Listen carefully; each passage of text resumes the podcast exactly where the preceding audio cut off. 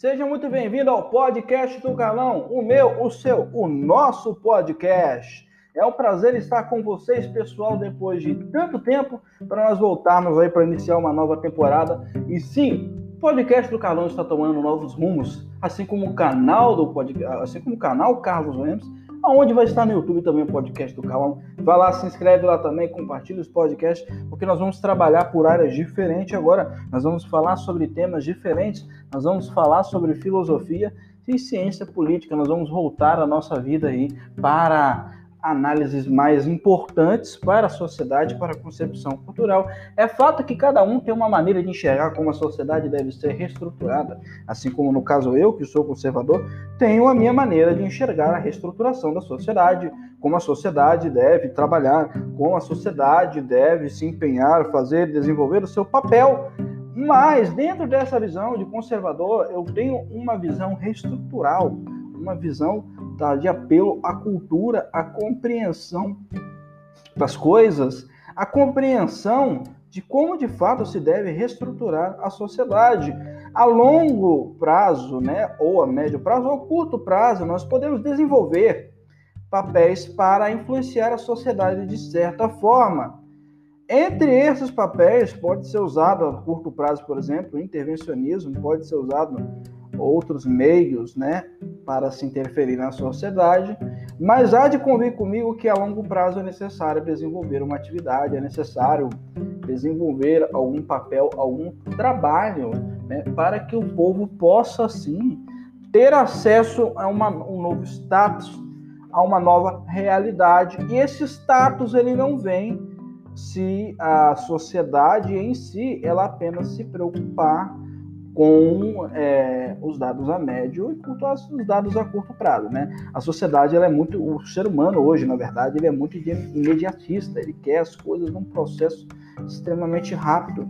Não é assim que funciona. As coisas não vêm de forma rápida, as coisas não vêm de forma da, da forma como a sociedade quer. Leva tempo, as coisas não mudam. O próprio Cristo falou, mesmo que você não concorde com seja cristão, que a sociedade, a, sociedade, a, a salvação, na verdade é trabalho de uma vida. Então você não vai mudar a realidade do dia para a noite, você não vai mudar a realidade assim porque você quer mudar, porque você acha divertido mudar, porque você acha legal mudar. Não funciona assim, meu amigo, não funciona desta maneira.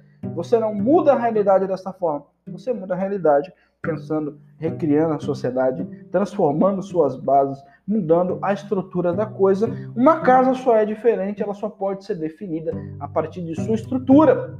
Você não pode montar uma, uma estrutura de uma casa e ainda assim querer a estrutura de um prédio, beleza? E querer construir um prédio em cima não vai funcionar. O que eu quero trazer para vocês hoje é sobre a relativização da verdade. A verdade de fato existe. É um discurso filosófico que perdura pela sociedade e passa por todas as áreas da ciência.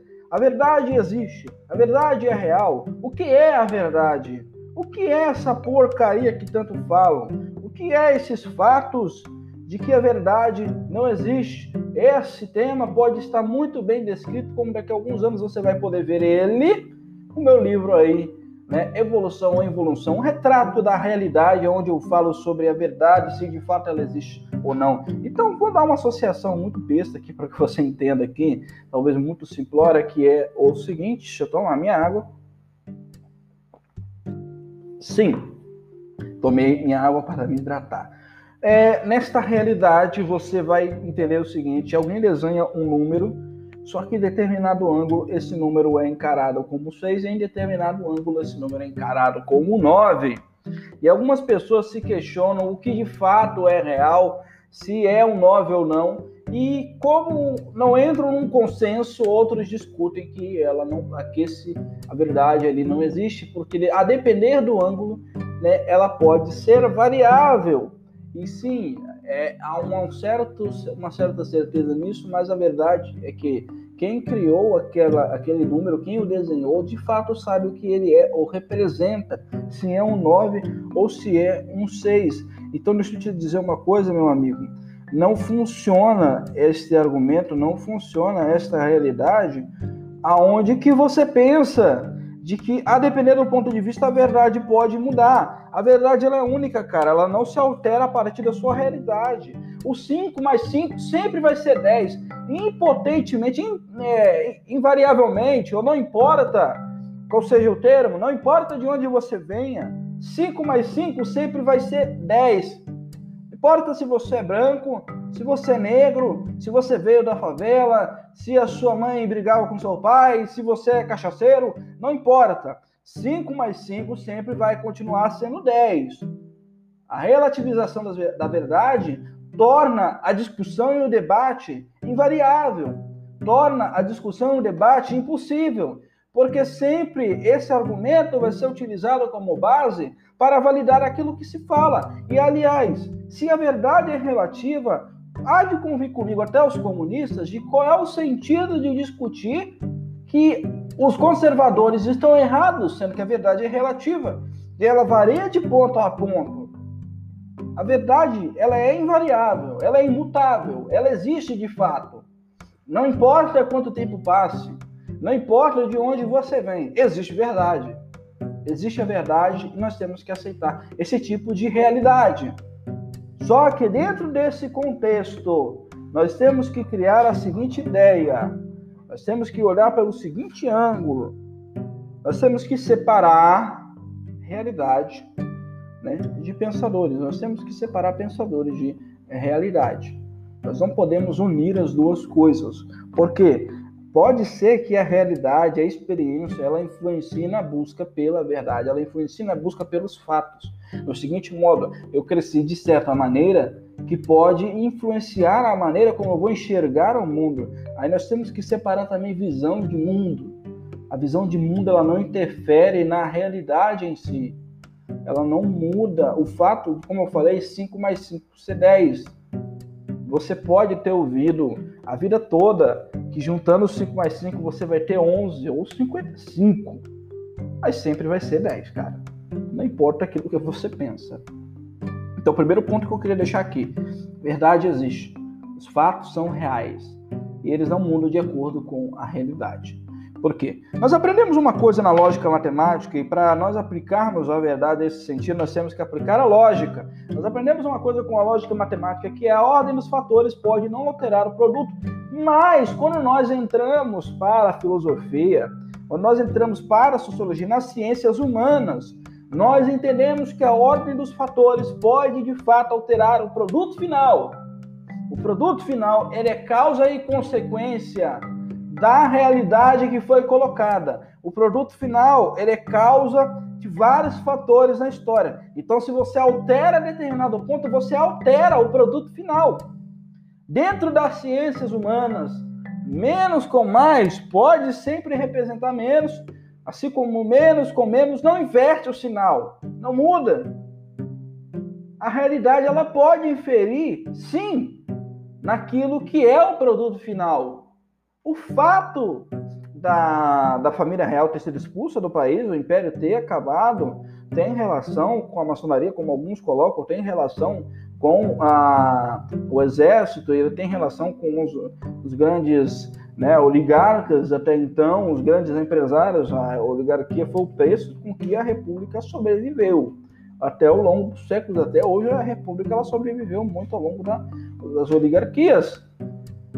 Esse, todo esses fatores, eles se alterados em algum ponto, se esquecidos ou ignorados, eles alteram o produto final. Então, quando você sai por aí gritando que a, a, o regime militar só dando porrada em todo mundo, que isso e aquilo, que o regime militar é uma bosta, cara, há de lembrar você também que não era muito bonito os revolucionários. Ah, mas eles estavam lutando pela liberdade.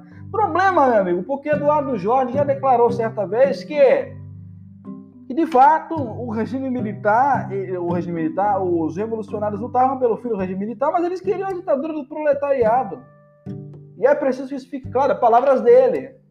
Não estou eu que estou omitindo. Ele mesmo disse, as pessoas omitem essa parte, assim como outras pessoas declaram que queriam a ditadura do proletariado, que tinha adentrado, adentrado Cuba, que há, há um bom tempo atrás tinha adentrado na, em países como Rússia, em países como China e ele entrar no Coreia do Norte e outros muitos países, então causando assim tormento, problemas e desgraça onde quer que passa. Então, lembrando que a ordem dos produtos, a ordem dos fatores, né, a ordem das escavadeiras dentro da ciência política, dentro da filosofia, altera a, o produto final.